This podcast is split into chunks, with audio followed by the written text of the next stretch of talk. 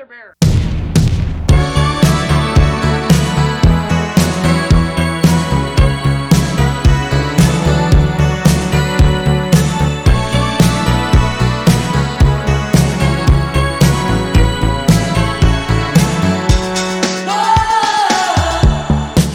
大家好，欢迎来到啤酒事务局，我是天，我是齐。那今天是一期非常特别的节目。啊，首先感谢全鸡猫精酿啤酒对本期节目的赞助。对，全鸡猫呢是一家来自于上海屡获大奖的本土先锋精酿品牌。六月十八号，全鸡猫的草莓暴击艾尔啤酒将在全国各大酒吧首发。在这样一个多样性的世界，女孩可以打拳击喝精酿，男孩当然也可以穿粉红吃甜食，就像甜美的草莓遇到清爽的艾尔啤酒一样，又甜又酷。那今天让我们一起来打破刻板印象，给偏见一通暴击。讲到又甜又酷啊，咱们在策划这期节目的时候就想到了一个人。对我脑子里第一个浮现出来的就是我们今天的这位嘉宾。那我们欢迎北京卓克维斯精酿酒吧的主理人猫姐。大家好，我是黑猫。你这个名字是怎么来的？我的名字其实最早来自于我的博客，然后名字是燕尾的黑猫。当时想的是，首先我特别喜欢猫，然后呢，黑猫看起来又挺酷的。燕尾其实指的是我双鱼座嘛，然后觉得一个在天上，一个在水里，挺双重人格吧，还挺想飞得更远，嗯，挺自由吧，所以就是燕尾的黑猫，就会飞的猫吧。然后这个名字就一直后来作为你的微信名就一直用下来了。对对对，因为叫猫姐嘛，感觉和拳击猫是有很深的渊源。然后后来才知道，猫姐之前也也还打过拳击。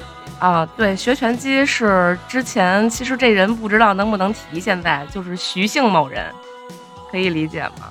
就是 因为好像不太不太能提，当时是因为特别崇拜这个徐姓某人，呃，然后觉得特酷，所以就知道他开了一家拳馆。然后就去办了张会员卡，然后想去学拳击，觉得拳击也挺酷的，能强身健体，还能作为女孩还能保护自己，没错，也能让自己的体型更好吧，更健康。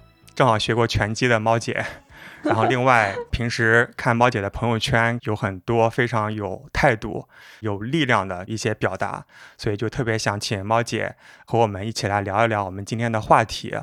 啊，就是我们在过往的人生经历之中遇到过的偏见也好，或者是刻板印象也好，可能是关于精酿啤酒的，也有可能是关于其他的一些人生经历。咱们今天就好好聊一聊。嗯嗯，而且我觉得之前跟猫姐不认识的时候，只是觉得猫姐特别酷，然后后来跟猫姐稍微聊了一下，了解了一下猫姐的人生经历，我觉得真的是太精彩了，感觉简直可以拍一部电影。对。咱们作为三位精酿啤酒行业的从业者啊，我们可以先从啤酒开始聊。那首先想问一下猫姐，你是什么时候开始入坑精酿的？其实入坑精酿的话，应该也是二零一六年左右，我还挺晚的。但是那个时候其实也喝的不多，那个时候是因为认识。呃，一些就是赛事的主办方，然后他们会把那些比赛结束之后的酒，剩下的库房里的，然后清不掉的，然后会拿给我们分享。对，然后从那儿喝了才觉得，哎，怎么这酒就是，即便是从比赛拿回来的，然后好像也比 超市里边卖的好喝，但是又不知道是什么比赛吗？呃，商酿比赛，商酿。对对对，然后那个，所以那个时候可能就优先会喝到一些还没有上市的酒。或者是就是在首发之前能喝到，但是也不懂，只是觉得好喝，然后有很多种风格，但是也不太懂每一种风格到底是什么。直到二零一九年疫情爆发了，然后大规模的在家办公嘛，在家办公，然后没事儿就开了个直播，开直播又很紧张，然后直播的时候就偷偷喝酒，刚好家楼下开了个七鲜超市。西安超市里面卖好多好多的啤酒，各个各种各样的瓶子，花里胡哨的，然后看着也挺好看，好像挺好喝，挺有食欲，就每天一样买一点儿，每天一样买一点儿，就这样播了一年，就发现就把整个七鲜超市里所有啤酒喝了一遍。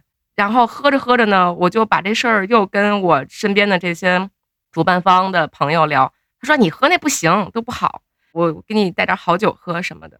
来杯精酿，Forever Young。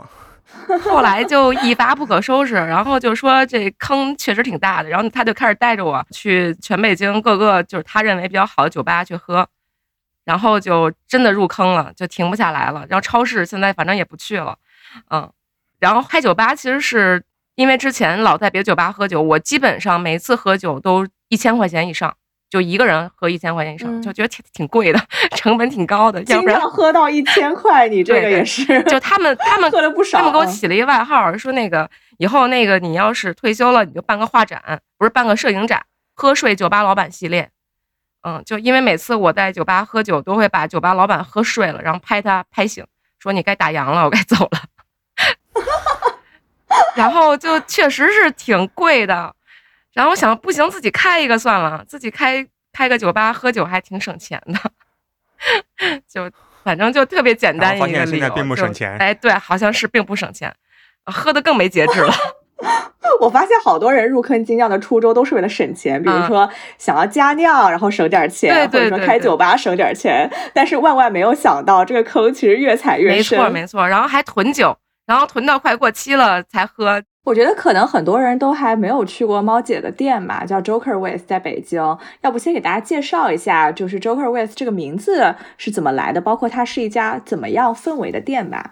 就是说起来还挺挺不好意思，这个别人起名字可能都挺慎重的，呃，想想很久。那我这名字就是十分钟起出来的，嗯，是因为跟我原来的，因为我原来做运营的嘛，然后我运营团队的小伙伴儿，然后现在大家都出来创业了。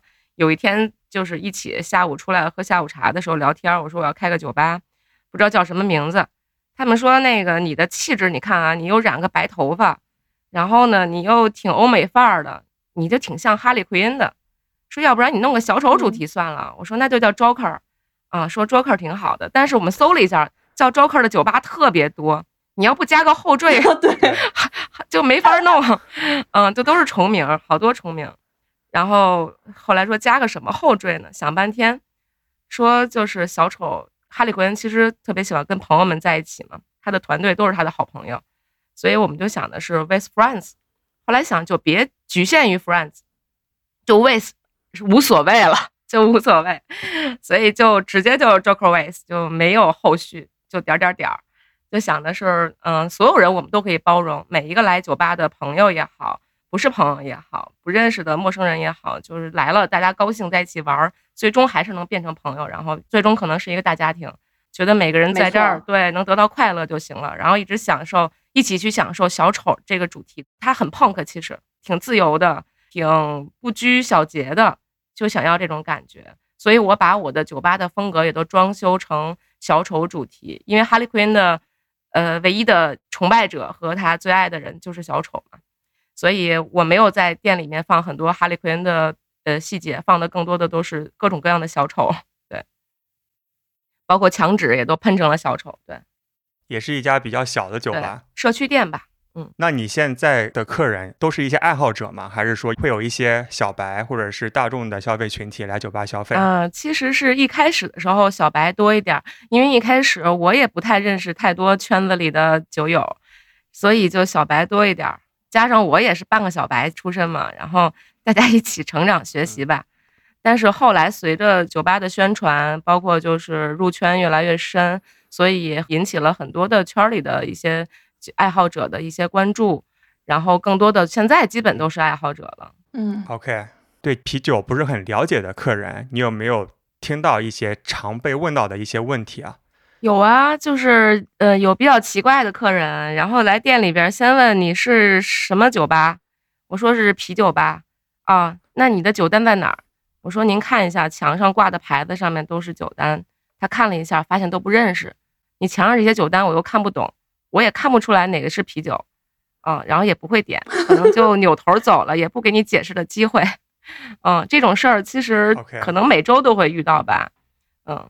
然后或者是说有人会直接上来跟你说啊，我要一杯啤酒，啊，我说我们这儿都是啤酒，然后他会说啊，看了看酒单，啊，说那我要一杯黄啤，你就不知道怎么接 啊，不知道怎么接，嗯，色儿都挺黄的。对于大众而言，大家对于啤酒的印象就是停留在咱们所谓的国际淡色拉格。也就是大绿棒子嘛，就是认为啤酒只是这一种味道。但其实咱们现在都了解，其实啤酒有千千万万种味道，对，你可以往里面投水果、投香料、投咖啡、投茶，各种千奇百怪的增味都可以做到。嗯，就是大家确实是有这种问题，就是嗯，他们会试喝我店里的啤酒，然后问我说，嗯，我想要喝一个啤酒味儿的啤酒，然后我就得想象这个啤酒味儿的啤酒是什么，其实就是天刚才说的所谓的大绿棒子，就是嗯，其实很多小白脑子里想的啤酒味儿就是淡色拉格的味道。嗯就是更偏麦芽的那种对对对，他会追求你的麦芽香，甚至他们不知道有啤酒花这个东西存在。大多数小白是不知道啤酒花的存在的。对，我想起来，就是去年我们跟赤耳一起做的那个周年合量款嘛，没说的话的时候，我当时就寄了好多回家让我妈尝尝嘛。然后我妈最大的反应就是说：“哎，这个怎么跟我喝的啤酒都不一样啊？就不像啤酒啊。”她还说：“哎，这个是啤酒吗？” 好喝的不像啤酒，这个不知道大家是应该开心还是不开心？对，然后有一些女孩儿喝到一些比较好喝的水果啤酒，她就认为这个可能没什么度数，就小果汁儿嘛，然后就一口就干了，干了发现就晕了。嗯，就是大家的认知就觉得不像啤酒味儿的东西可能就是饮料，然后你也没什么度数，也无所谓。嗯嗯，对于很多小白而言，他会有一些刚才咱们聊到的一些误解吧。嗯但是其实我也经常去酒吧，然后我也在酒吧遇到过一些朋友吧，尽量喝的多了，然后可能会陷入另外一个极端。比如说之前我们呃应该是和张猛聊过的，猛哥就是说他经常会遇到一些客人一进门说老板给我来杯精酿，其实我当时听了那期节目，但是我听那期节目的时候，我好像还没开店。我现在开店之后，跟张萌我们关系特别好，经常一起交流。我现在再回想起来，我发现就是之前那期他讲的，我都遇到了，特别真实 是，吧？人间真实。对，所以其实精酿啤酒它只是一个词嘛，它有不同风嗯格的啤酒，然后我们也不能过于迷恋精酿这样一个词。是的。那包括其实什么叫精酿啤酒这个问题，你也应该经常会被问到。对，会被问到。大家可能心里都心知肚明的一件事，就是我们会发现市面上很多的啤酒叫精酿啤酒，但是我们会开玩笑说，在瓶子上只要出现“精酿啤酒”四个字的都不是精酿啤酒。嗯，对，就这个，就很多圈里的朋友都有共同的这个认知哈。但是实际上，什么是精酿啤酒？嗯其实现在越做越觉得这个界限很模糊了。刚刚开始入行的时候，反而觉得说我特别想强调自己是精酿啤酒。但是随着我们学了这个 BJCP，然后学了更多的啤酒风格，包括开始自己酿酒了之后，才发现其实这个东西没有严格的界限。之前我们酒圈的前辈也都介绍过，说精酿啤酒的来源是什么？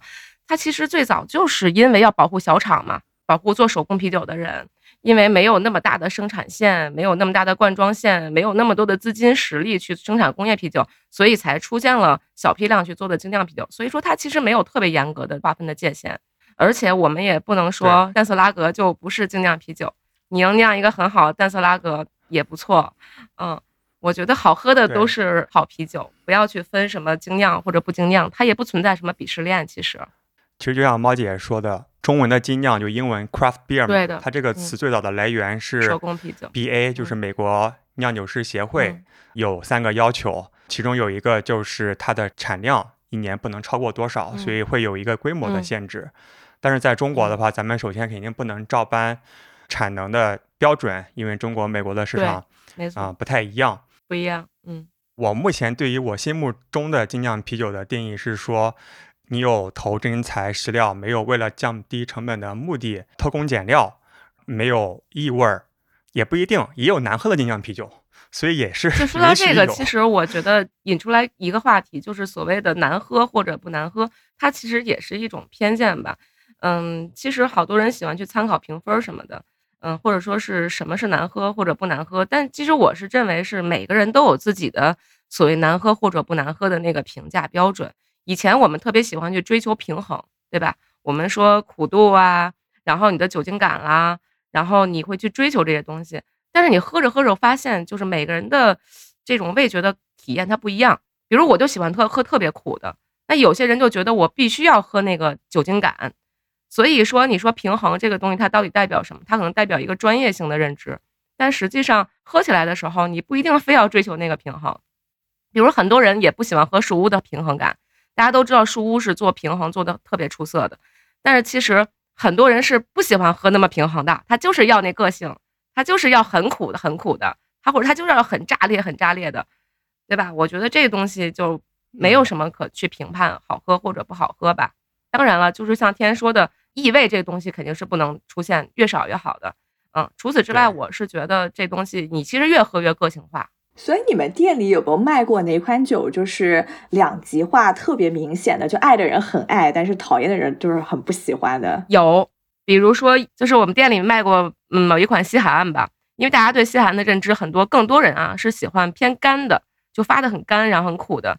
但是有一款是偏甜的，然后我还挺喜欢喝的，但是就两极分化特别厉害，就喜欢的人就觉得哦真好喝，而那款酒它还挺复古的，然后。更多的人就说，嗯，这款酒太甜了，嗯，不好喝。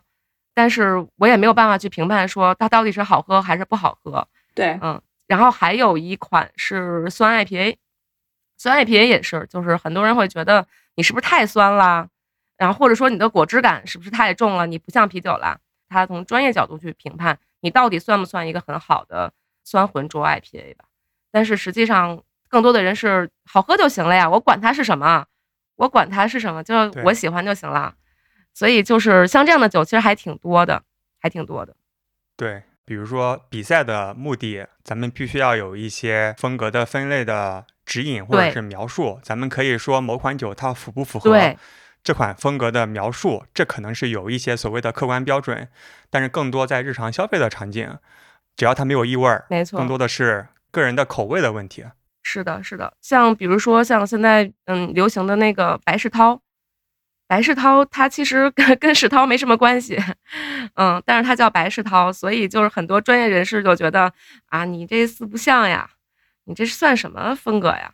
但是它挺好喝的，反正我个人觉得还挺好喝的。那你喝的时候，你不会去思考它是什么风格，没必要用这些条条框框把自己喝酒这件事儿给束缚住。是的，喝酒是快乐的。好，那我们来干一杯快乐的草莓暴击啊！Cheers！好嘞，我们来分享一下这个感受吧。琪姐还没收到，那你就看着我们喝。但我之前三月份的时候，那时候去了一趟全鸡猫的店里面，当当时有看到这款酒。对，当时是个实验的批次，那个批次是有点粉红的。对，所以我刚刚看到你这款拿出来就想说，哎，怎么感觉颜色不一样了？然后昨天我和 Will 有聊过，就是全金猫的 Will，然后他说，其实从三月份到现在，咱们手中的这个量产版，它也是经过了多次的调整。比如说颜色，三月份那个版本是粉红色的嘛，现在是更加偏麦汁的黄色，透出一点点玫红色的感觉。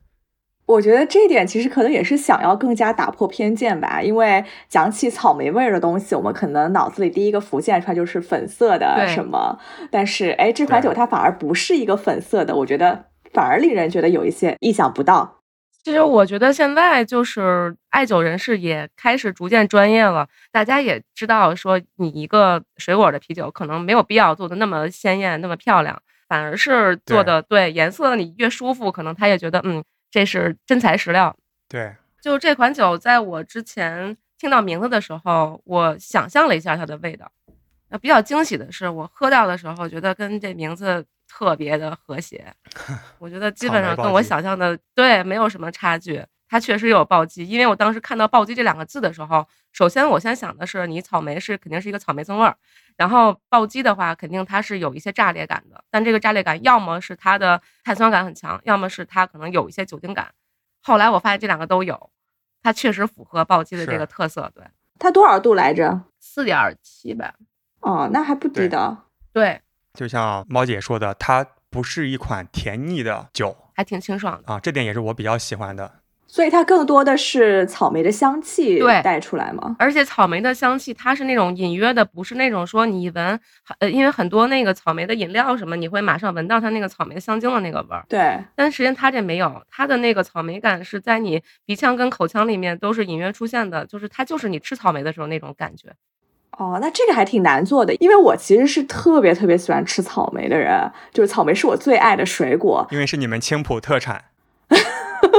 对，幸福草莓真的很好吃。但是我其实我不太会去买草莓口味儿的东西，比如说冰淇淋啊什么的，因为我觉得草莓的香气其实挺难捕捉的，非常容易就做出那种香精感。是对，之前我们也和某位精酿大佬聊过，他说莓果增味的酒一般都会往里面加树莓，因为经过发酵之后呢，树莓更容易保留下来，所以它莓果味更强。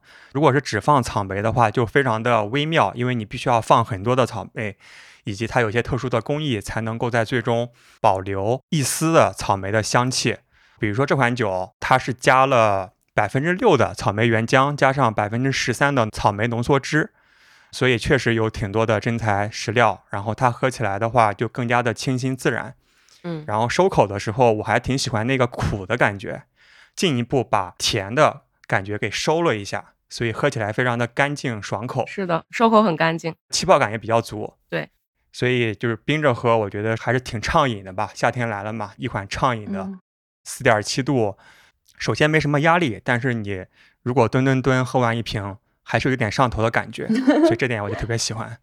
可以的，挺符合我的预期。这款酒是一个水果啤酒嘛，大家的印象就是说，可能女生会更加喜欢喝这种果味的。那猫姐在开店的时候有发现类似于这样子的。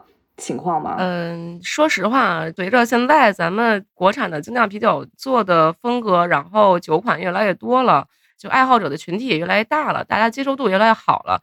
现在感觉有点男女平衡了。就是我现在，你看我现在疫情，然后不能堂食嘛，但是每天我还会送外卖。外卖的话，男生会比女生多，但是男生点水果啤酒的人还挺多的。我去年喝的最多的其实也是水果啤酒，我特别喜欢酸酸的，然后不要太甜的果味比较重的啤酒。我认识的一些精酿爱好者女生是会喜欢像帝国 IPA、帝国石涛，是。所以性别对于你的啤酒的口味的偏好真的关键不是很大。嗯，我是比较喜欢喝酸 IPA，因为我喜欢有酸感，然后同时又有点苦，然后有酒花的香气。就比较戳中我。其实我发现，就是嗯，很多的酒友，你要是把他个人的这个喝酒的这个脉络整个拉长看的话，嗯，他呃，当然啊，有一些有一些朋友他是不能接受酸的，他的酸的耐受很差。我们刨出这部分人来说，就是说，如果我酸苦都能接受，其实很多人在喝的时候是，比如说我这段时间特别想喝 IPA，然后喝了一段时间呢，我又想喝酸了。然后我喝了酸，我又想喝 IPA，他会 来回来去反复横跳，嗯，这样的用户其实更多的，就是他不太局限那个你某一种风格。以前其实挺明显，嗯，一开始去年的时候其实还挺明显的，就是大家就喜欢喝 IPA 的人就喜欢喝 IPA，甚至连世涛都不喝，然后酸是一点不能接受。然后到今年非常明显的变化，就是大家的接受度越来越广泛了，嗯，然后就嗯，包括我个人也是。一开始喝 IPA，然后开始喝酸，然后再喝回来。其实我觉得这可能就是一种你自己身体里的平衡吧。就是你酸多了，你可能需要苦；苦多了需要酸。嗯，我觉得是这样的。所以，嗯，没有说说酸的或者甜的东西就是女孩专属的。其实男生现在喝的很多，非常多。嗯，对，其实包括我在内也是 IPA 入门的嘛。我也曾经有一段时间觉得，可能喝 IPA 的人比较有品味。因为西海岸首先它比较苦嘛，然后没有什么增味，觉得自己可能能够接受一个很苦的酒，是一个所谓的有审美的表现。但是后来其实喝的越多，越发现咱们没有必要在精酿啤酒里面划分一个鄙视链，因为你喜欢的其实就是最好的啊，没有所谓的审美高低。然后包括我认识的很多精酿酒吧老板，他最后其实就是喝拉格，其实也不错。对这个，其实我已经体验到了，就就我我现在就是这状态。我现在喝拉格可能 比喝别的风格的都要多了。昨天我们和几个家酿爱好者，然后我们在一起喝酒聊天，聊过这个问题，就关于说为什么大家喝酒最后喝到拉格。其实啤酒这个东西，你想它给人带来的是什么？它就是社交，然后快乐，大家可以一直吨吨吨。这是它最开始出现的目的，或者说最多应用的场景。然后后来我们追求更好的风味、更复杂的酒体，所以才有了很多很多复杂的风格。但实际上，你喝的越多这些东西，到最后你又要那个最简单的快乐，就平平淡淡才是真。对我现在就喝回来了，我就发现就是我现在喝拉格可能是最多的。那猫姐，你现在店里卖的酒是国产酒居多还是进口酒居多？其实我一开始是想的平衡一下，国产酒一半儿，进口酒一半儿。后来发现就是今年吧，或者说是最近这一年的一年的时间，就是国产的啤酒发展太快了，然后发现很多的啤酒特别好喝。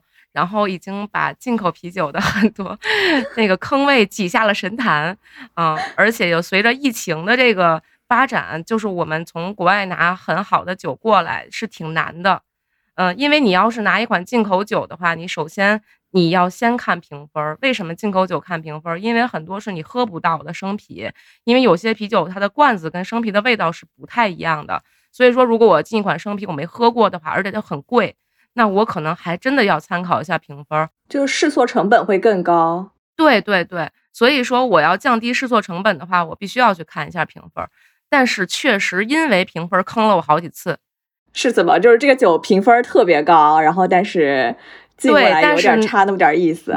对对对，其实而且有时候不是说差意思的问题，而是说其实我有时候会觉得会不会是因为，嗯，就是不一样地区的人。其实对酒的口味上的喜好偏好是不太一样的，可能有些酒在国外是大家很喜欢的，但是拿到国内不太喜欢的。还有一些就是说你在当地可能能喝到很好的酒，你进来的时候你进不到那个酒厂它最热卖那款，可能进的是它针对中国市场给你发的那款。所以这东西你不是说你每次都能赌对的。后来我发现就是国产酒是你只要想定，基本上你能喝到样品的。那我的试错成本会更低，而且我现在可选的余地更多，而且现在国内的酒厂其实做的特别特别好了，已经。对，我认为这水平真的很不错了。所以在备货的时候，进口酒又不好拿，你又要预定，要等周期，有的时候你会卡在海关啊，或者因为疫情要消杀呀，然后你那个酒挺好的，可能就在仓库就坏掉了。所以我就补货的时候更多会选择国产啤酒，所以现在国产啤酒会更多一些。进口啤酒我可能会选几个我自己喝过觉得特别不错的会上枪，大多数现在是国产啤酒了。所以说这东西其实以前嗯客人们其实对国产啤酒是不太认可的，他们在骨子里认知里面就会认为中国才做啤酒多少年啊？你你的精酿文化你根本没有文化的基础跟背景，你才做多少年啊？我根本不相信你。而且感觉大家几个耳熟能详的牌子都是国外的嘛，就你一讲起进口精酿啤酒。对，而且还有就是，可能在前几年确实国内的精酿啤酒做的不太好，然后可能在酿造过程当中会有杂醇，所以呢，就是很多的小白他在之前第一次体验的时候，因为喝完了第二天会头疼，所以他就把它劝退了。他劝退之后，他以后就不愿再尝试了。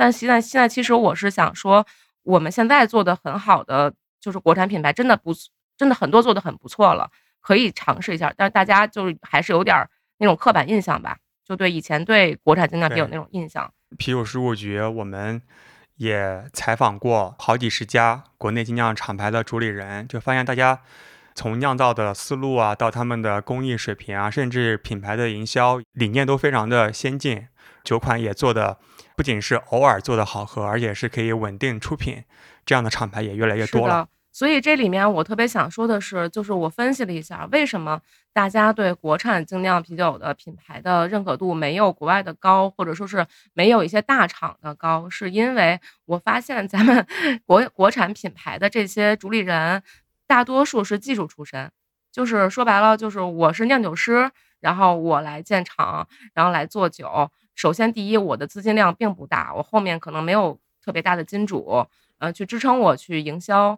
而且第二呢，就是说，毕竟是传统行业，他对这种营销的概念、品牌营销的概念其实没有那么深，所以如果他拿到钱，他可能会加设备、扩厂啊。他想的不是说我，对他不是说我想去把这个钱投到市场上，然后去宣传一下自己，他没有这个意识。他拿到一笔钱会想到，先是我把我设备做得更好，所以说这个东西也是限制了他的发展、大众的视野里的出现吧。其实并不是他不好，就是营销可能没有人家做那么硬核。就酒香其实还是怕巷子深的，怕的怕的。所以说，我们现在在做一件事情，也是为了打破这种偏见。就是我们在和北京这边的呃一起酿吧，以前叫呃北京自酿协会，现在叫一起酿吧。对，然后我们合伙开发了一款游戏，专门针对于酒吧的喝酒的朋友做的一款游戏，就喝酒的时候为了祝酒的游戏。然后这个游戏的主题是酿酒，我们在卡牌里面植入了很多的国产的精酿品牌和酒款，主打酒款，也是为了破圈儿吧，做一个破圈儿。不管是精酿啤酒的爱好者，还是说。在别的喝酒场景的，呃，这些喝酒的爱好者能了解，原来中国还有这么多好的精酿品牌，这么多好的酒，一边玩牌一边就可以了解到啤酒知识，然后包括了解到咱们很多国内的不错的啤酒酒厂，特别棒。希望消费者能够给中国精酿更多的包容一些吧。对，呃，因为我们在各大平台最近有发些视频嘛，我觉得每个平台大家的受众都还挺不一样的。然后有一些平台底下的人就特别喜欢留言说中国精酿都不行，就是国外的好怎么样这种。然后我觉得可能你确实是喝过一两次不太好的中国精酿，但是你不能够因为这个事情就把它一竿子都给打死了。那中国精酿确实比国外起步的时间要晚一些。些那，但是我们其实发展的速度特别特别快，而且从中也诞生了很多很有创意的很多中式的风格嘛。那其实也是希望大家能够多一些包容心吧。嗯，我觉得这个其实是打破刻板印象一个非常重要的事情。是的，有的时候我们会做一些盲品，就是把进口酒和国产酒放在一起，把这个鄙视链消除。我不告诉你它是进口的还是国产的，喝了好喝就可以了。然后你喝完了，我再告诉你这是哪个厂牌的什么酒。结果经常会出乎你的意料吗？会，嗯嗯，有的时候我故意把酒单就是不写那个呃进口还是国产，我就让他喝，我就就不写厂牌的名字，哎，很厉害，啊就是不是写厂牌，因为很多小白他都不知道厂牌是哪儿的啊。反正你不说，你就让他喝，他喝，然后他就觉得哎这挺好喝的。你跟他说这是哪儿哪儿的，他觉得挺好喝的。然后最后你跟他说这是国产的。对，挺好笑。就今天中午，我正好在那边看一个视频嘛，就是讲说，就是那个女生整她老公，然后就是把呃超市买的就是非常便宜的牛肉跟和牛的这个包装换了一下，然后呢，看她老公能不能吃得出来嘛。然后她老公就说：“哎呀，这个便宜的肉果然不行，你看贵的和牛口感更加的 Q 弹有嚼劲。” 然后但她 她其实那个那个女生自己内心的 OS 就明明是便宜的牛肉嚼不烂呀。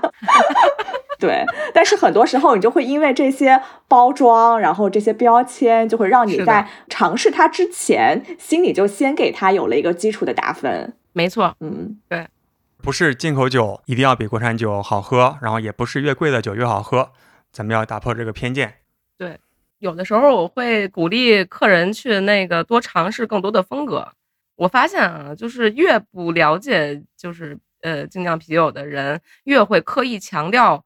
我喜欢喝什么风格，但实际上我挺想打破这种认知，嗯，但是你要自己在心里放一个酒单，就是什么酒是他曾经说他不太喝的，然后你又想呃给他一个比较入门的机会，让他喝一些很入门级、很简单的，开始接受，然后慢慢培养他。比如我们现在店里面，之前很多客人是不能接受野菌的。觉得野菌有酸臭味儿，接受不了，但是可以慢慢的给他一点点，嗯，比较基础款的去适应，喝一点点，比如说你喝一点 IPA，喝一点拉格，喝一点别的酒，然后中间给你穿插喝几口野菌，然后慢慢的去接受。其实，嗯，野菌在，嗯，就是你喝过一次，你可能觉得有点奇奇怪怪之后，你第二天其实你会想那个味儿的。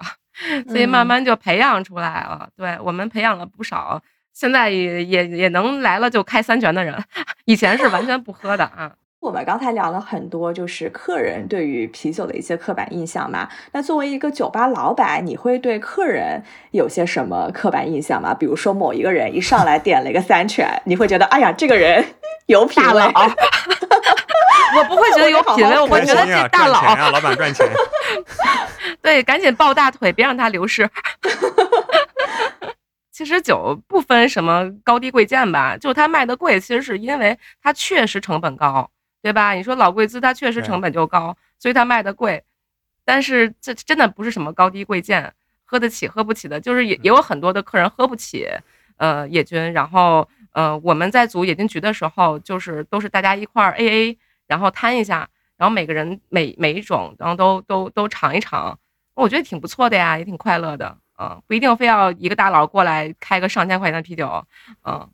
OK，那反过来呢？客人有没有对你作为一个酒吧老板有一些什么样的刻板印象或者是偏见？有的，就是这个，我觉得可能比较严重的是在于女酒吧老板和男酒吧老板之间吧。就这个事儿，我是有比较亲身经历的。嗯，比如说我的一些同行的朋友，别的酒吧老板，男生，然后可能长得比较帅的。嗯，然后特别吸引女客人，然后女客人就觉得啊，他好帅啊。然后呢，所有的女客人跟他都互动的特别的开心。然后大家会说，虽然会说啊，这个渣男，但是开玩笑的，不是真的就说他是渣男。嗯，就是大家觉得嗯，有一个很有魅力的男酒吧老板。但是说一个女酒吧老板，你要是跟男客人互动的比较多、比较好的话，大家会认为，哎，这女孩怎么这么开放呀？会有这种感受。包括说这个感受，在我周围开有开日料店的女老板，然后有开火锅店的女老板，然后有开鸡尾酒吧的女老板，我们在一起聊天的时候，都遇到了同样的问题。大家会认为一个女生怎么可以去开一个酒馆，或者是说抛头露面在外面照顾男客人？大家会有这种感受不太好的，甚至是说，就是我的一些男客人后来不太敢来。然后给我发信息说，因为女朋友反对他来女酒吧老板开的酒吧。嗯，这个还是一个漂亮的女酒吧老板，这个确实打击挺大的。就是同样负责任的招待客人，就男老板和女老板，就大家收到的评价就是不一样的。是的，就是可能像比如夫妻店，女酒吧老板然后和一个男老板，呃，两个人开夫妻店，大家会觉得很舒服。但是你是一个女老板的话，如果你雇一个男店员，他们会本能的认为那个就是你的男朋友，那个就是男老板，你是老板娘。就是所有人进到我店里面，见到我的店长和我的时候，都会说：“哎，老板娘如何如何，老板如何如何。”就大家会本能的这么去认为，他们不会认为是一个女酒吧老板，然后雇了一个员工，他们会认为你们是个夫妻店。对，对，就这点我们之前也遇到过。咱们精酿行业，男生和女生一起创业，别人遇到这两位创始人的时候，很多人第一反应就是说，男生是老板，然后女生是老板娘或者是一个助理，嗯，会有这样的印象。然后我们店长有时候会开玩笑说啊，我是老板娘，他会开玩笑，我是老板娘。对，嗯，这个真的是挺难过的吧？不只是对于精酿行业，嗯。其实是社会上面普遍的对于男女性别的偏见，是的，就是有一些职业好像天生是适合男生和女生，但是完全是没有任何根据的。而且这件事情不光是影响到了客人对这个酒吧的一些认知，也影响到了我们自己个人的私生活。我发现，就很多的这种女老板，其实自己的男朋友或者老公是不太接受的。经常会因为你在店里面招待男客人，然后发生 矛盾，嗯，挺难的。是的，男生可能更愿意宣示主权。像有些刻板印象也是自己给自己强加上去的，比如说我有天在电梯里碰到一个女生，就产品经理，然后我就寒暄了几句嘛，我说，哎，今天打扮的好漂亮啊什么的，然后他就说，啊，那今天我要去给我的开发哥哥们提需求，当然要穿的美一点，来类似于这样子。大家其实他当时那个话让我是觉得还挺不舒服的，我就觉得女性在职场上其实已经遭受了很多刻板印象了，但是你没有必要给自己再去强加这些戏码。就是把偏见给内部化，对，而且还没有意识到，对，这点就很可惜。嗯，而且就原来我在职场里面的时候，我发现一个问题，就是如果你把自己打扮的很老成的话，你像一个大姐，然后大家都很尊重你；但如果你把自己打扮的很漂亮、很年轻，别人就嗯，好像不太那么重视你，就觉得你好像比别人怎么说呢？就是。就没有那么资深，对，没那么资深。就有没有利用自己的外貌优势来做什么？啊，对我有一个朋友，就是九五九六年的一个男生嘛，但是你看起来感觉他是八六年的，因为他做的其实是那种偏咨询类的，然后销售咨询要展现一些自己的专业的呃知识背景吧，所以说他就没办法，就只能把自己伪装的就是非常的资深老成，然后这样子感觉大家更容易信任他。是的，这个就是我呀。我 我觉得你没有故意伪装吧？因为我毕业之后不久去了大疆，也是各种机缘巧合，加上能力还行，就帮老板做一些事情。我内心里也是怕大家觉得，因为我是九零后，至少当时还带了十来个人的团队，甚至包括七零后的员工，所以就会故意在职场的场合中稍微显得。严肃一点儿，穿的成熟一些，给自己一个人设吧。嗯，其实是另外一个偏见，就是关于年龄还有能力的偏见。对，包括说我染头发，我曾经有面试两次，都因为我染头发不要我。就是毕业之后碰了两次钉子，都是因为染头发。然后有一次是我爸带我去的，我记得特清楚。然后我爸回来也挺生气的，说染个头发都不行，你又不是出去见客户。嗯。不去了，挺有意思。反过来想一想啊，就是如果是介意染头发的这些公司，哪怕勉强让你去了，你在里面可能也不开心。是的，对对。所以不去也好，就直接相忘于江湖。但其实说实在的，就是我们也不能一味的去这么说，因为确实有一些场合、有一些工作，还是需要你体现你专业的一面，让你客户对你有一个专业形象的一个认可吧。这也是尊重别人的一方面。所以说，我也不是完全说我在公司里面就必须要把我的纹身都露出来，然后打扮的花枝招展。有时候我也会思考，就是更尊重别人，出于个人的尊重。但是实际上，等我们聊熟了以后，会发现，就是如果这个你跟客户聊熟了以后，他会说，哎，没关系，现在年轻人不都喜欢染头发嘛，不都喜欢纹身嘛，啊，甚至有的客户说，哎，我也有，这还行，真的，现在包容度比以前好多了。头几年真的是不太行，就这两年真的不错了。好呀，那我们中间插播首歌吧。猫姐平时在酒吧喜欢放什么音乐啊？呃，风格还挺多的。我操，这个之前没说过呀。你准备好哪首歌你就讲一下好了，介绍一下啊。我忘了咱们中间哪首歌来着。要不聊聊那个 Copycat 啊？啊，我觉得这首歌就是。比较像我，在酒吧，反正每天晚上都会放那首歌。它已经跟音乐风格上我喜欢的东西不是太重要了，重要的是它的歌声，然后音乐的表达，还有歌词都是我喜欢的。我觉得跟我很像，主要是跟我很像。像的点在哪里？性感，自由。嗯，好，那我们听一听这首性感自由的 Copycat。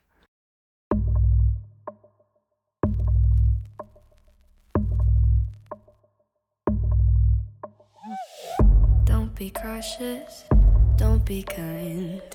You committed, I'm your crime. Push my button anytime. You got your finger on the trigger, but your trigger finger's mine. Silver dollar, golden flame, dirty water, poison perfect murder take your aim. I don't belong to anyone, but everybody knows my name.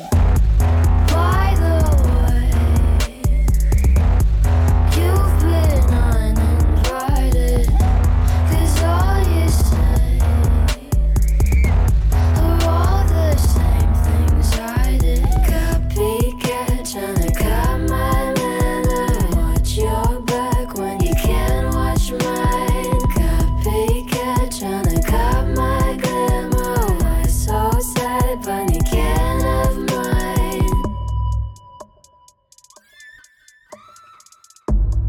calloused, call me cold.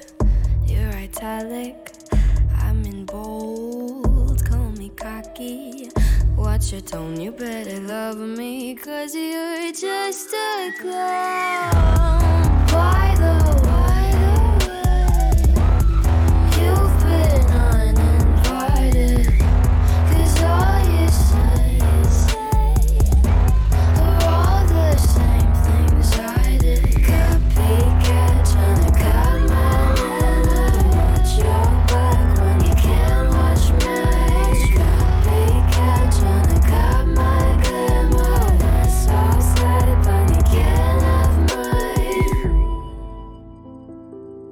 其实我大学是学服装设计的，北京服装学院学服装设计专业的。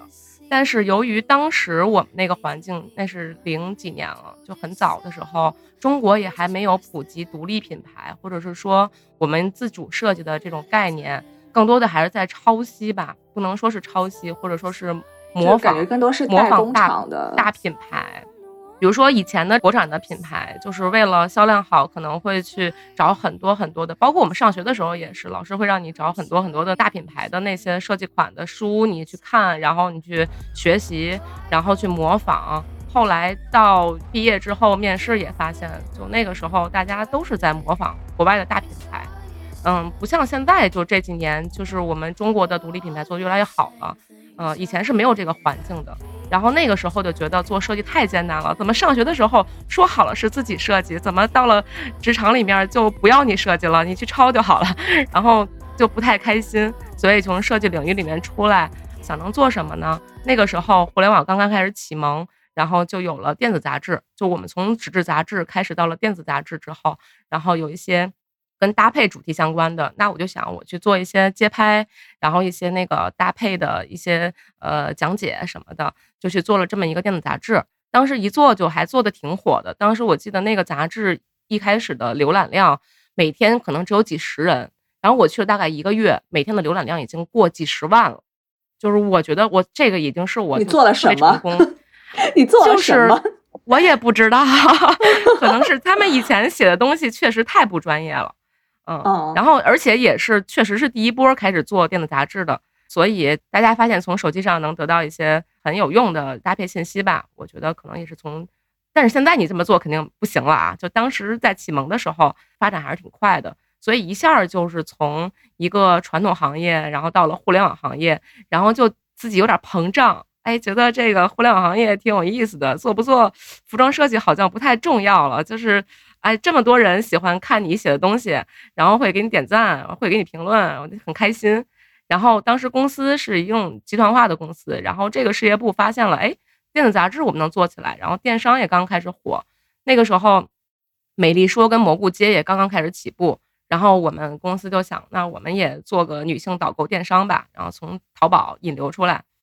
所以我的一开始第一份工作的正式的到互联网的工作是，其实是做这种女性导购电商的运营编辑，然后慢慢的大概用了半年的时间吧，然后到了运营总监，然后这个项目，哎，说起来挺惭愧的，这个项目结束是因为我当时确实有点飘了，啊，有一天中午我们有一个同事过生日，然后我就带着那个同事去和整个团队，然后去 KTV 唱歌去了，然后喝多了。然后赶上集团的集团的老总，然后过来视察，然后发现整个部门都不在，然后然后一生气就把我们都开了。那是我第一个互联网工作的经验，就是这么结束了。后来就去了，真的是飘了，对。然后后来从那儿离职了，就硬着头皮，然后去应聘嗯其他自己喜欢的女性导购电商，然后就去了美丽街。去了美丽街之后，当时的 CEO 对我还挺认可的，然后也是从小编辑，然后到副主编。当时因为我本身呃懂服装设计，所以他们是开发的那个服装搭配软件，然后我玩的也比别的同事溜，然后也会写，然后也会比较会挑款，所以很快从编辑到副主编到主编，我觉得也是有一定机遇，然后到运营总监，到运营总监之后就开始接触市场部、产品部。所有的事情，我等于相当于一个运营的中台，然后慢慢就把这几个部门都接过来了，直到最后就干到 CEO。哇，OK，对，我我是那种就是如果给我给我机会，嗯，让我能掌控，我是必须要掌控的那种性格，特别雷厉风行。我觉得听猫姐讲话也是，就是行动力特别强，还行。听起来那份工作其实正好把你上学的所谓的设计的专业背景和后来的做编辑的。互联网运营的工作结合在一起了，对。但是后来，其实，在工作当中发现，呃，你能在一个团队里面发挥你的价值的时候，那种荣誉感很强。所以后来，其实对服装设计这个专业的东西就有点扔掉了。然后从这儿开始，就开始痴迷，嗯，对整个项目的运营管理，你的很多的想法可以通过团队去帮你实现，就这种满足感非常强。它就慢慢的代替了我之前专业上的那种渴望吧。然后就从专业的那种一个专业人士，然后到了一个呃职场人，到了一个可以去全盘操控的角色的时候，你就不想回头了，不想再去回去去想你本专业的事情了。然后，所以从嗯这个工作开始到后面就有了很大的转型。其实从服装设计行业，然后到了喜欢互联网行业，嗯、到喜欢呃研究用户的行为，喜欢研究用户的数据，然后喜欢去跟呃每个部门去沟通、去接触，我很享受这个过程。所以后来就是从 to C 的领域，慢慢就转到 to B 了，然后就机缘巧合的进入了另一家公司，就是做人力资源行业的线上的平台。然后我也帮这家公司当时融了不说多少钱了，然后之后就被收购到国内最大的民营的人力资源行业的公司，然后进入到集团里面去工作，呃，彻底就脱离了时尚了，等于是。感觉猫姐的职业经历非常的丰富多彩啊，换了好多的工作，甚至工种。你作为一个所谓的艺术生，有遇到过一些偏见或者是障碍吗？当然有呀，其实最早的时候是来自于我父亲的，因为我们家就是从我爷爷那一代到我父亲，然后我我包括我奶奶，我奶奶是雕塑师，然后我爷爷以前吹过小号，然后也很喜欢音乐，嗯，然后而且他们夫妻两个是北京雕塑工厂建厂人，就是中国纪念碑的呃建厂人。然后到我爸爸这一代，就所以也比较传承他们的那个美术跟音乐的天赋。所以我爸爸原来也在管弦乐团，然后也喜欢自己画油画，啊、写书法，然后这些东西呢，但他是当艺做术世家，他是当做爱好的，就是是当做爱好。然后到我这一代呢，那很自然，就我也有这个基因，我也会喜欢这些东西，并且我想把它在专业的领域去发展。可是因为时代变化快嘛，包括说我爸爸当时后来下海经商了，他们那代人赶上下海经商，赚了很多钱，他就觉得啊，那我之前那些什么搞音乐呀、搞美术呀，然后别人说哎什么穷画家，然后也赚不到钱，只能当一个爱好，所以我的孩子，你做爱好就好了，你这些东西你不要去发展它，没有什么意义的。OK，然后就把我的这个呃我的美术课，然后还有我的呃音乐课全停了，嗯，说你不要再学这些东西了，你去学金融吧，嗯，然后你好好的上大学，然后找一个稳定的工作去上班就好了，所以高中你是学了理科还是文科？理科，理科，啊对，嗯，因为但是大学还是学了艺术。对大学，因为学了理科，我还是忍不住，我在学校里边课余时间我还是会画画。然后特别巧的是，我们有一个班主任，他以前是美术老师，他在我的这个笔记本上发现了我画画，然后包括晚自习，我写完作业也会画画。然后老师说：“哎，我看看你画的，哎，你画的不错呀。”他说：“那个，嗯，我可以帮你找美院的老师，然后你想不想考美院？”我眼泪都下来了，我说太想去了。后来我说我爸爸不太支持，然后他说没关系，我给你爸爸打电话，然后他就给我爸爸打电话，我爸爸说我们家孩子不学美术，挂了。然后我可能从那儿有点叛逆，然后就想不行，那我就要学，然后就跟我爸爸从那个时候反正挺闹别扭的。所以我爸说：“那要不然你学个设计吧，设计师好歹以后也是个工种，然后你还 能有固定的工是作个，技术活。对，是个技术活，这样有一就门手艺，很勉强的，我哭了一周，很勉强才让我学了设计。对，其实大家对于所谓的艺术生啊、文科生、理科生的偏见，我觉得还是挺强的。嗯，尤其在我们那个时候，其实理科生很少有女孩儿，特别少，一个班可能就五六个，其他全是男孩儿。然后文科生好像是女生比较多，对然后艺术生是不是有一个偏见是学习成绩不好才去学艺术？哎，有有有有有有这样偏见吗？有，我上初中的时候特别有意思，就是我们班主任当时发那个报美术班的那个报名表，然后呢，他就只发给了我们班学习成绩不好的孩子，然后有一个孩子就看了，就是说：“哎，我才不学呢，我不感兴趣。”然后把那个纸就撇了，然后我就把那个纸捡起来，我说：“老师，我想去。”老师说：“哎，想去你自己去报去吧。”就这样。OK，、啊但是就那个时候，老师就认为啊，你学习成绩不好，所以你去报个艺术院校，你还有学上，嗯，就完全忽略掉孩子本身的那个到底喜不喜欢的那个意愿。对，对，其实我个人特别讨厌被别人问说你是文科生还是理科生。你现在要问我，我也不知道我是文科生还是理科生，因为我我发现我是属于中间的。嗯哦，我是初中我去启东中学学各种奥赛，就是数理化，嗯反正都得奖了嘛。嗯。然后高中我和齐我们都是去读 A level，哦，国际高中，所以咱们俩都没有被分过科，但是还是在后来的职业啊，或者是现在的生活中，有人会聊着聊着突然会问你说：“哎，你是文科生还是理科生？”就为什么呢？我在想，就他们其实是有一些预设，他其实就想给你贴标签嘛。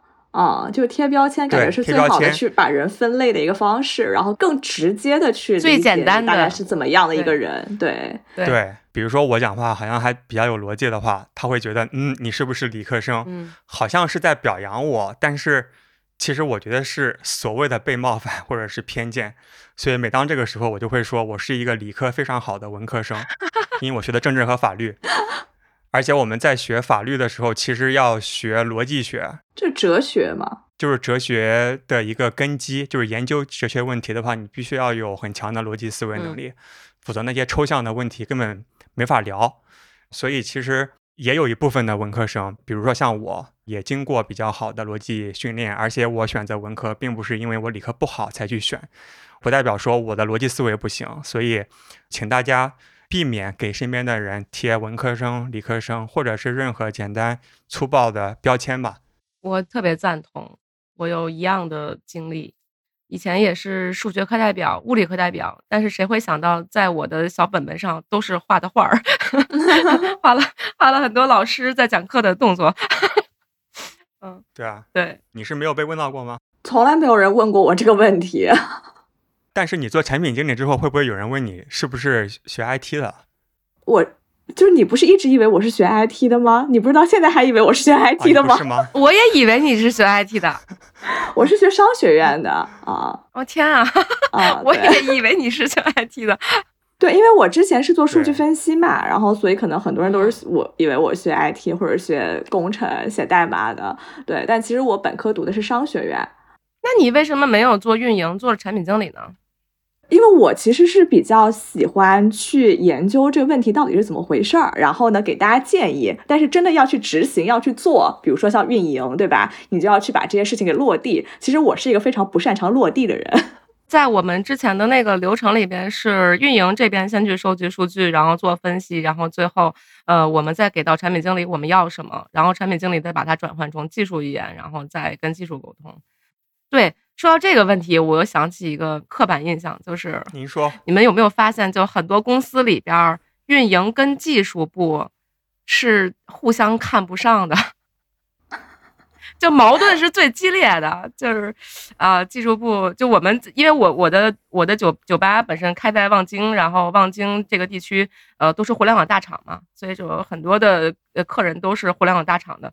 有时候我们会一起聊天儿，然后大家 达成一个共识，就是啊、技术部天天跟运营撕逼，啊，对嗯就是技术部会认为，哎，因为你们运营什么都不懂，跟你们无法沟通，然后运营就认为技术部都是那个，呃，特别古板，都是死肥宅，反正就是互相看不上。对，后来我就去学了产品的东西，然后也学了代码你，怎么什么都学？啊因为你不学的话，你不知道怎么跟他们沟通解决矛盾呐、你不知道对啊人家你是在学啊坑你？你说你提一个需求，然后人家说这个做不了，但是你得学了，你才能知你不知道是不是为什么真的做不了。对，没错。所以后来我去学了代码，我才发现哦，以前我确实挺傻逼的，确实有的需求是你你以为自个儿这个需求是优先级的，但实际上你学了代码之后，你以为才知道是一个很简单、很简单的问题嗯，对对对对对，所以学了之后才打破了这个偏见，就是拉近了运营部跟技术部之间的关系。我之前在大疆也是被迫轮岗到销售，因为我是做品牌的嘛，然后我被迫在销售部干了三个月。技术，你刚才说的是运营和产品经理之间的加引号的矛盾啊，那其实对于市场营销方面的话，其实就是品牌跟品销售，牌、市场营销和销嗯售对之间也是会有类似的 tension。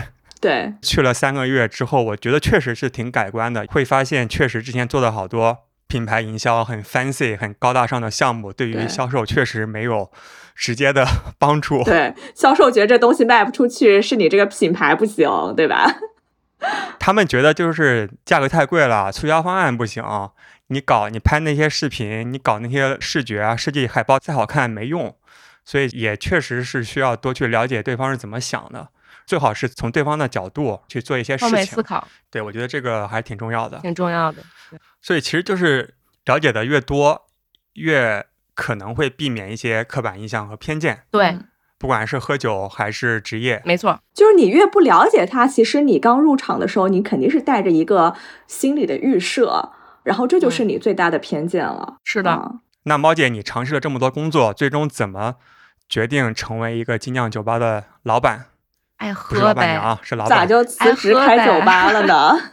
啊！对，说到这儿，嗯，也说到了一个挺残酷的现实，就是年龄到了。其实互联网行业大家都知道，就是女性可能到三十五岁左右是个坎儿，就是不只是女性嗯吧，我觉得男女可能不止女性是吗？啊，不知道男性会不会好一点吧，反正就三十五岁确实是个坎儿。很多的公司会认为你到这个年龄了，你当年你们这个年代所经历的事情，互联网的发展的这个路径和现在的九零后的年轻人，他们所认知可能是不一样的。他会觉得你可能会更古板，思维模式可能会更陈旧，所以他们希望要更新鲜的血液，然后更活跃的头脑风暴的人参与进来，就是可能年轻人会更占优势。这也是个偏见啊。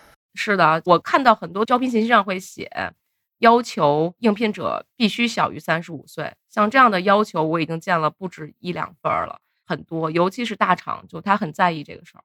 年龄小不一定没有能力，那所谓的年龄加引号的大啊，也不一定没有新鲜的想法。因为我们认知的猫姐是一个很酷，各种东西都玩的就比我们还转，就各种什么直播啊、录音设备，然后各种 我只要给让我们年主要好轻人打成一奇，片。哎，我跟你说，就是我有一个想法哈，就是什么能代表一个人老了，什么代表这个人年轻？代表年轻跟老了跟年龄没有关系，对，关系在于你对这个世界的陌生事物还保不保持好奇心。我觉得这个是最重要的。我同意。嗯，我是属于一直有好奇心，一直在不停的有好奇心。我觉得只要我的好奇心还在，我就没老。我的认知是生命力，生命力，尼采就讲生命意志嘛，嗯，包括好奇心也是生命意志的体现，但是更加的去强调行动。嗯，嗯，所以不管是什么年龄，你只要保持好奇心，并且去为之付出行动，对。敢冲敢闯，就是年轻。对。包括昨天晚上罗大佑七十多岁了还是啊六十多岁对，了，看了，嗯，就小孩子一样呀。你。看他唱童年那种感觉，就是个小孩子的天真烂漫，他就很有生命力。嗯，很多时候自己给自己强加的一些偏见，可能有些人会觉得，哦，我年纪大了，我不适合做这个事情了，反而会去限制自己。对，如果每个人都这样想的话，那社会就形成了这样一个大的风气。咱们每个人确实都改变不了，但是如果每个人都尝试改变自己的心态，那这个风气其实就自然而然变掉了。猫姐也不会被迫从事精酿行业。不是被迫，是爱好，喜欢。确实是以前是想的退休以后，然后 开一个酒吧，你也不用在乎它呃盈不盈利，反正自己喜欢就好。这个确实是我很小的梦想。我从小学的时候就有一个梦想，就是开一个自个儿的小酒吧。小学的时候想开酒吧，不是因为喜欢喝酒，是因为在电视里面看到了一些美剧里面呀、或者说一些这种电影里面啊，然后会看见那个啊，一个中年男性啊，然后开了一个酒吧，然后呢，大晚上可能会有客人，然后很那种消沉的状态，然后坐到吧台上跟老板去吐槽他今天遇到了什么特别不好的事儿，然后老板安慰安慰他呀，然后怎么着的，我特享受这个感觉。你怎么小时候就有一种知心姐姐的潜质？哎，哦，真的，就他们都这么说我。然后我小的时候，小学的时候，我现在去翻我小学时候笔记本儿，我都是什么格言警句什么的，我从小就写。然后我也不知道为什么，反正，然后就从小就喜欢总结这些东西吧。然后我就想啊，我以后老了退休，我就要开一小酒馆儿，然后呢，就听着这些客人们来跟我吐槽，嗯、然后人生百态，然后我自己做个小日记，然后等我死的时候，我就把那个日记本拿出来去发行，就人生百态。嗯，就从小的愿望是这样的。从小就想开个精酿酒馆儿。那没有，小时候不知道什么是精酿呀，小时候只想开小酒馆儿，对，对而且必须是小酒馆儿，还不能是个很大的。没法开连锁的上市的那种。哎，对啊，那个就是为赚钱嘛。小时候想的不是为赚钱，小时候只是想着有一个地方当所有人的树洞，小时候就是这么想的。那你开了之后和小时候的认知有没有什么偏差？有是你想象的生活的样子吗？有，就是小时候想的是站在吧台后边儿，然后服务着客人们。就默默的不说话是吧？就听着大家说，嗯，对对对，然后开了也就三个月都不到吧，我就下场跟大家打成一片了，然后又玩牌又干嘛的，反正就酒酒吧里那个吧台里边儿我就没怎么进去过。然后前两天我店长还跟我说，猫姐，他说你不觉得你当初跟我说的和你现在状态不太一样吗？你之前说你特别享受站在吧台后边儿，你现在半这半年你好像没有进过吧台。前两个礼拜我找猫姐要照片，给全金猫做 PPT，我说你给我一张在吧台打酒的照片吧，然后结果找了半个小时找不到。啊，挺好，和客人打成一片也是一种经营方式，挺好的。就很快乐，怎么高兴怎么来嘛。那你现在是开了多久了？这个店？呃，整一年，嗯、咱们这个节目是六月一号播出，对吧？也很巧，我的店庆就是在六月一号，我是六月一号开的业，去年。哇，儿童节，对，儿童节就想的就是永远像小孩儿一样快快乐乐的。哦，太巧了，正好咱们今天祝猫姐一周年周年快乐。对对对，赶紧解封吧，赶紧解封。你们现在这个店是不能营业啊？对，现在是不能堂食，但是可以送外卖。但是现在其实外卖也挺艰难的，因为很多小区管控的也比较严格。嗯，然后现在的话，像外卖跟闪送也都不能进小区了，所以有些客人他的呃住的那个楼可能比离那个小区的门大门口特别远，所以他也不愿意点了。然后包括有些老小区，他可能 住六层那种，哎，不是真的有很多老小区啊，就是住六层的。你想吧，他每次要拎个外卖要上下六楼，确实也挺哦艰难的。那倒也是，嗯，对，对于他们来说，我点个餐我也要下一次，喝个酒也还要下去一次啊，其实挺麻烦的。对，希望在六月十八号之前嗯可以解封，嗯这样大家可以去店里喝这款草莓暴击。对这个草莓暴击，我拿到这个酒的时候，我特别迫不及待的，我就拍了照片儿，然后发到我们酒吧的客人群里面，然后大家都说特别特别想尝尝，我觉得喝了很满意。是比较畅饮的一款酒。没错，那六月十八号，也就是六幺八当天，全鸡猫将在全国各地精酿酒吧首发这款草莓暴击草莓艾尔啤酒，同时呢，也正在招募首发酒吧。所有参加首发的酒吧都将获得全鸡猫和啤酒事务局提供的宣发以及大量的活动物料支持。欢迎各位酒吧老板关注啤酒事务局的微信公众号，回复“草莓暴击”即可报名参加首发活动。那同时呢，也欢迎队友们在六幺八去这些酒吧喝一喝最新鲜的草莓暴击，或者说你想要购买的话呢，也可以在天猫的百威英博精酿啤酒旗舰店，在客服对话框回复口令“啤酒事务局”，就可以领取专属的盾友福利。获得草莓暴击，今天谢谢猫姐的分享，也希望大家有空能去猫姐的店里坐一坐，跟猫姐一起面对面碰一杯。然后你接下来要去喝酒了是吧？对晚上还有个酒局呢，对，晚上我们去喝野酒，哦，太快乐了。野酒去哪里喝？就是我们会找那个附近的各种漂亮的小花园、小河边儿，然后自己带上烧烤啊什么的，然后什么瓜子儿、花生啊什么的去喝。那最后，猫姐再给我们挑一首片尾的歌呗。挑一首平克·弗洛伊德的歌吧。这个乐队是我从大学听到现在的，嗯、我认为特别 peace and love，然后也非常的文艺，嗯、也代表了我自己个人的对艺术、音乐、人生的理解。那希望北京以及全国各地的疫情早日控制，在六月十八号，我们可以一起喝这款草莓暴击。那今天的节目就到这里，谢谢猫姐，好，谢谢大家大家，拜拜拜拜拜。